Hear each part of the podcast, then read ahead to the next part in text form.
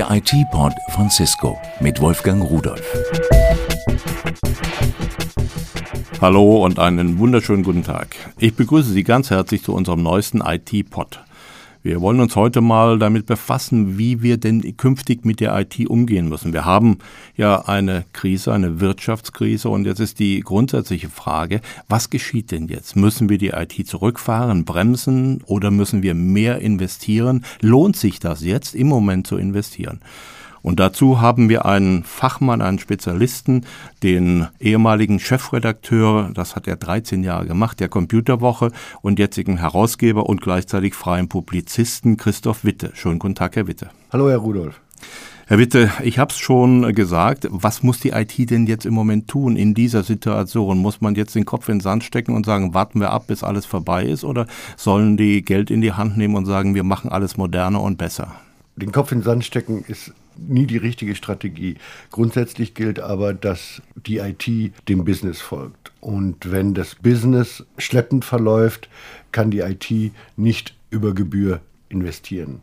Dennoch sollte die IT nicht aufhören, ihre normalen Investments zu tätigen. Es gilt eigentlich, die Geschichte in Krisen zu schauen, wo die schnellsten Produktivitätsgewinne auch für die IT zu erzielen sind.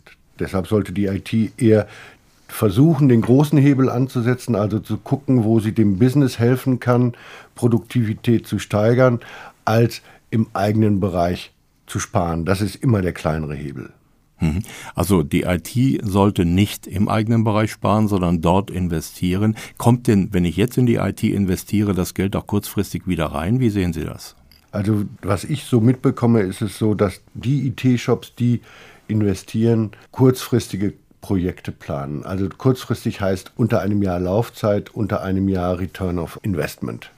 Mhm. Das sind Dinge, die angegangen werden. Längerfristige Dinge werden nicht angegangen.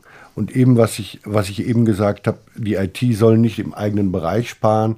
Es wird ihr je nach Industrie vielleicht nichts anderes übrig bleiben, als auch zu sparen. Sie muss genauso wie andere Bereiche in den Unternehmen ihren, wenn Sie so wollen, Solidarbeitrag leisten, aber es wird nicht über Gebühr gestrichen werden. Gut. Wenn also jetzt in dem IT-Bereich weiter investiert werden soll, was wäre denn sinnvoll? In welchen Bereichen? Da gibt es so eine ganze Menge Begriffe, die da immer wieder durch die Presse fliegen. Also Cloud Computing, Software as a Service und so weiter. Wo muss man ansetzen? Wo ist es am effizientesten aus Ihrer Sicht? Das kommt natürlich erstmal auf die Situation des Unternehmens an. Klar schwirren Software as a Service und Cloud Computing zurzeit durch die Gazetten, aber das ist noch teilweise mit Vorsicht zu genießen. Software as a Service ist ein großes und wie ich finde zumindest ein sehr, sehr gutes Thema, was den Unternehmen sehr viel weiterhelfen könnte, ihre IT-Investitionen auch ein Stück weit besser zu kontrollieren und zu begrenzen, weil es eben ein Service ist, wo Software als Service ins Haus kommt und ich nicht als Unternehmen den ganzen Implementierung und Investitionsaufwand vorab habe. Aber es gibt dann noch ein paar Schwierigkeiten. Es ist nicht, noch nicht ganz so sicher, es ist noch nicht ganz so anpassbar auf die kundenspezifischen Belange wie im Haus implementierte Software. Deshalb wird die Entwicklung da ein bisschen langsamer verlaufen. Es ist allerdings so, dass in diesem Jahr sehr viele neue Software-as-a-Service-Angebote an die Anwender herangetragen werden. Und da ist sicher einiges vielversprechende dabei. Mhm. Wie sieht es mit Cloud Computing aus? Cloud Computing ist etwas, was weiter entfernt ist. Das dauert noch zwei bis drei, vier Jahre, bis das, wie wir sagen, genauso wie in der Musik, bis das Mainstream ist. Wir sehen im Moment erste Ansätze, zum Beispiel von Google mit den Google Apps, die die Anwender schon aus der Cloud beziehen können. Oder mit Amazon, wo man auch CPU-Zeit und Speicherzeit aus der Cloud heraus angehen kann. Und das ist ein ganz interessantes Konzept. Unternehmen fangen auch schon an, diesen Service von Amazon S3 zum Beispiel oder Elastic Cloud zu nutzen, aber sie nutzen ihn für nicht kritische Applikationen, weil sie dem Braten noch nicht so ganz über den Weg trauen. Mhm. Wenn ich diese Dienste nutzen will, muss ich denn dann meine IT modernisieren oder reicht meine alte IT aus?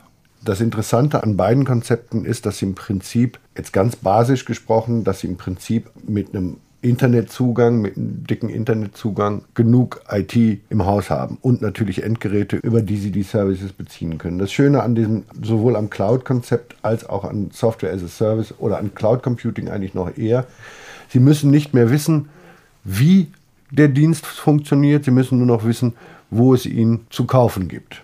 Also Analogie ist, sie mähen den Rasen nicht mehr selber, sondern sie besorgen sich jemanden, einen Dienstleister, der das für sie tut. Im Gegenzug brauchen sie keine Rasenschere mehr, kein Rasenmäher, kein Benzin mehr. Sie müssen nur noch da sein und die Tür öffnen, um den Rasenmähermann reinzulassen. Mhm. Wenn ich das richtig verstanden habe, ist der Dreh- und Angelpunkt ein dicker Internetzugang, wie Sie es sagten. Das heißt also, ja. meine Netzwerktechnologie, die muss auf jeden Fall stimmen. Muss ich da eventuell etwas tun? Da muss natürlich darauf geachtet werden, dass die Bandbreite vorhanden sind und solche Dinge. Das ist klar, das ist Voraussetzung, um Services, Computingleistungen in nennenswerter Form von außen zu beziehen. Aber viele Unternehmen sind da schon sicher weit genug, um diese Strukturen aufbauen zu können. Hm. Was das andere Thema, was Sie ansprachen, IT-Modernisierung betrifft, das hat jetzt weniger mit Cloud Computing oder mit Software as a Service zu tun, sondern es hat damit zu tun, dass die Applikationen in den Unternehmen oder in vielen Unternehmen nicht mehr unbedingt jüngsten Datums sind. Die Verweildauer von Applikationen in Unternehmen liegt so zwischen fünf und im Mittelstand sind es dann schon mal auch neun Jahre.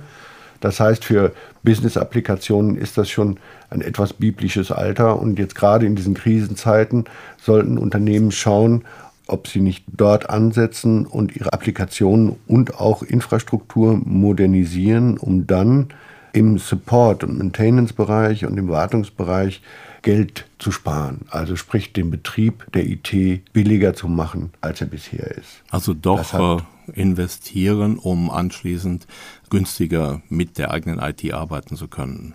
Ja, soweit man die IT im Haus behält, nicht outsourced oder Managed Services oder Software as a Services bezieht, die bestehenden Infrastrukturen sollte man genauer angucken und überlegen, ob es sich nicht lohnt, da zu modernisieren. Das hat verschiedene Effekte. Das hat nicht nur Betriebskosteneffekte, sondern es kann auch Effekte haben auf die Funktionalität der Software. Das kann im Serverbereich, kann das sehr stark auf den Stromverbrauch gehen. Das kann auf die Klimatisierung gehen. Also das heißt, es kann doch erhebliche Kosten sparen. Mhm. Jetzt sind wir schon mal dabei bei der Modernisierung. Wo geht's hin? Wo wird denn diese IT, die wir vielleicht heute neu anschaffen müssen, in einigen Jahren sein? Wie sind die Ansprüche? Was passiert mit dem Telco-Markt oder mit dem Service-Provider-Markt? Worauf muss ich heute schon achten, wenn ich neue Produkte anschaffe bzw. alte austausche? Ich denke, dass die Richtung eindeutig Software as a Service und Cloud Computing heißt. Also es werden immer weniger Unternehmen, Anwenderunternehmen werden eigene Software implementieren und auf ihre Bedürfnisse anpassen. Es wird immer mehr auch modulare Services geben, die Unternehmen einkaufen können, ohne jedes Mal die eigene Infrastruktur damit zu belasten. Das ist auf jeden Fall die Richtung, in die es gehen wird. Mhm. Green IT, spielt das in einer Krisenzeit noch eine Rolle oder sagen die Leute, das ist mir jetzt zu teuer? Oder kann man vielleicht umgekehrt sogar mit Green IT sparen? Klar kann man mit Green IT sparen. Man kann natürlich Strom- und Klimatisierungskosten sparen, die keinen unerheblichen Kostenblock in großen Rechenzentren zum Beispiel darstellen. Aber ich versteige mich mal und sage, kein IT-Anwender wird hergehen und sagen, ich mache jetzt grüne IT, also energieeffiziente IT und schmeiß meinen bisherigen Serverpark raus, sondern die werden warten, bis der normale Lebenszyklus von Rechnern, Gateways und so was überschritten ist oder erreicht ist und werden dann neu investieren. Und bei diesen neuen Investitionen werden die sehr genau darauf achten, was verbraucht der Rechner an Strom, wie effizient ist er im Energieverbrauch, welche Klimatisierung braucht er? Und solche Dinge. Herr Witte, Dankeschön für diese Informationen, die Sie uns gegeben haben. Ich nehme daraus einfach mit und auch für unsere Zuhörer, dass es im Moment sinnvoll ist, zu investieren mit Maß und gezielt in Anwendungen, was ich überschauen kann, 12 bis 18 Monate vielleicht, um dort durch die Investitionen auch zu sparen und vielleicht die Krise besser zu überwinden. Schönen Dank zu Ihnen nach München für diese Informationen und unseren Zuhörern wünsche ich einen stressfreien Tag. Bis dann und tschüss. Das war der IT-Pod von Cisco mit Wolfgang Rudolf. Hergestellt von der Voxmundi Medienanstalt Köln 2009.